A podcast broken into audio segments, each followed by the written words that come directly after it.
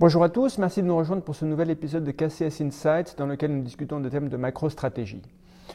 La semaine dernière, nous avons eu une nouvelle preuve des implications d'un monde fragmenté.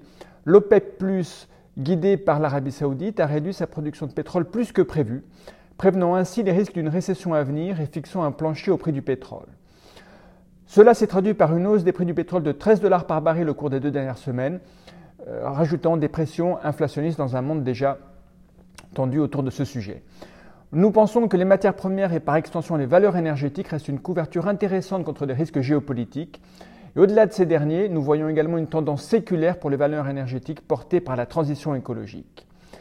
Au-delà de la nouvelle hausse des prix d'énergie, de nombreux segments de l'économie réelle continuent de connaître une activité robuste et par extension des pressions haussières sur les prix. Cette situation a conduit les membres du FOMC à réitérer leur orientation hawkish récemment et dans ce contexte, cela a aussi contribué à mettre de la pression à la baisse sur le prix des actifs risqués en fin de semaine dernière.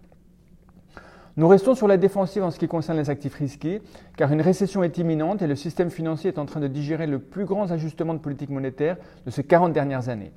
Mais dans un contexte où les investisseurs sont déjà très prudents, nous cherchons à être opportunistes sur certains segments de marché. Nous estimons que le profil risque-rendement est attractif. Par exemple, nous avons commencé à réduire notre position très longue sur le dollar américain aussi, nous avons surpondéré le crédit investment grade en euros et nous avons repondéré les actions européennes de sous-pondéré à neutre.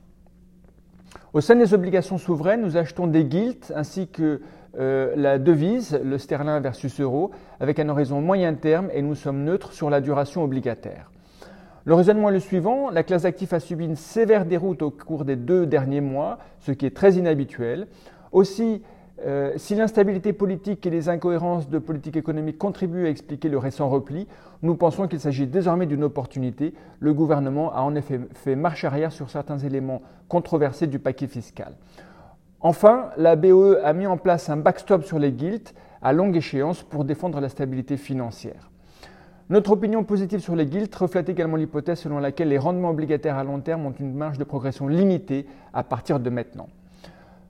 Sur la semaine à venir, la publication macroéconomique la plus importante à suivre sera l'indice des prix à la consommation américain de septembre. Hein, le consensus s'attend à un ralentissement sur l'inflation totale, mais à une accélération sur l'inflation sous-jacente qui est en mesure de perturber les marchés. Aussi, le compte-rendu de la réunion du FOMC du 21 septembre sera publié cette semaine, ce qui permettra de mieux comprendre l'état d'esprit des banquiers centraux, alors que le sujet reste très vif euh, pour les marchés. Enfin, toujours aux États-Unis, les ventes au détail pour le mois de septembre et l'enquête préliminaire sur la morale des consommateurs de l'Université de Michigan permettront d'évaluer l'ampleur d'un éventuel ralentissement de la demande des consommateurs. Et puis, euh, la saison des résultats du troisième trimestre débutera aux États-Unis avec les principales sociétés financières en tête. Merci pour votre attention, je vous souhaite une très bonne journée.